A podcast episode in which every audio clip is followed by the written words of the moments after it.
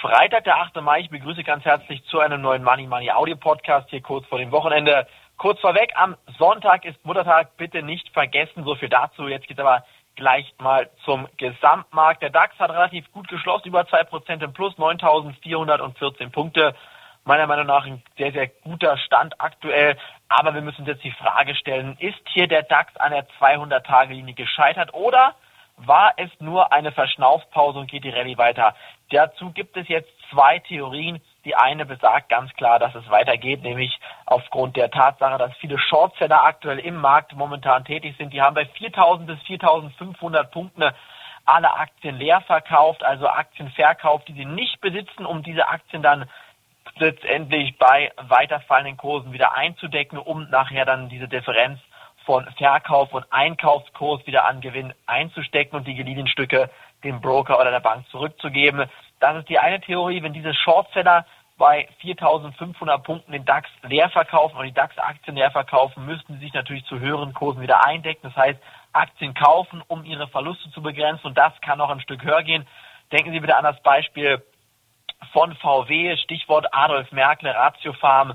Das war ja ein ganz, ganz tragisches Ende damals, was da passiert ist. Und auch dieser ähm, Multimilliardär hat sich hier mit VW verzockt, auf fallende Kurse gesetzt. Plötzlich ist die Aktie durch die Decke gegangen, auf 1000 Euro in der Spitze gestiegen und das hat natürlich hier seine Konsequenzen gehabt. Und wenn die Anleger, die Hedgefonds, die Banken und die Investmentfonds hier jetzt wieder auf fallende Kurse gesetzt haben, kann natürlich das Gleiche passieren. Dann kann es wieder hier beim DAX relativ schnell aufwärts gehen, weil diese Shorts sich eindecken müssen. Deshalb muss man vorsichtig bleiben. Die Rallye kann weitergehen. Ist natürlich aktuell fundamental 0,0 Prozent begründet, denn der Stresstest der Banken ist unterm Strich eigentlich meiner Meinung nach jedenfalls negativ ausgefallen. Die US-Regierung geht vom sogenannten Worst-Case-Szenario aus. Das bedeutet das schlimmste Szenario, was man sich vorstellen kann. Und das, liebe Zuhörer, bedeutet für die US-Regierung ein Bruttoinlandsprodukt ähm, in Amerika von minus 3,3 Prozent für 2009. Jetzt die Frage, minus 3,3 Prozent, ist das überhaupt möglich zu erzielen in einem Jahr,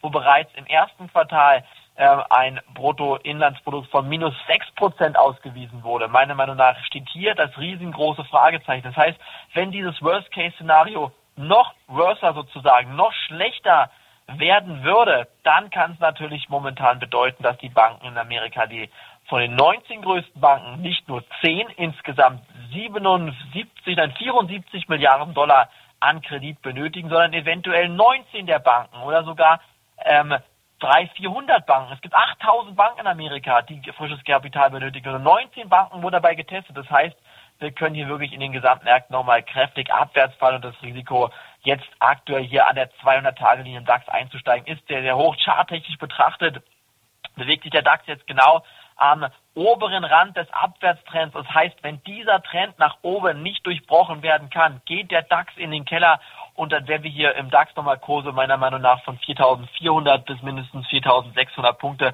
im allerschlimmsten Fall sehen. Und deshalb bitte, bitte vorsichtig sein. Ziehen Sie Ihre Stoppkurse nach, auch aus dem Solarbereich.